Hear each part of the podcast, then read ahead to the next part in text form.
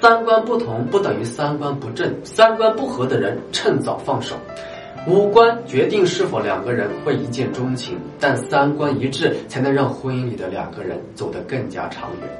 三观不同的人经常让你感到怀疑人生。比如，你遇到过这种情况吗？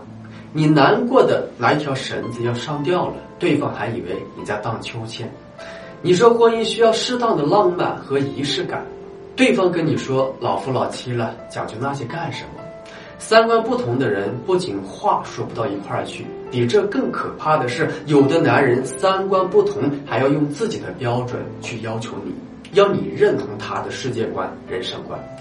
在这，我想说啊，真正好的关系是你认同我的观点，我理解你的不易，最后大家能够各让一步，携手并进，而不是一方在婚姻里当老大，而另一方只能默默接受。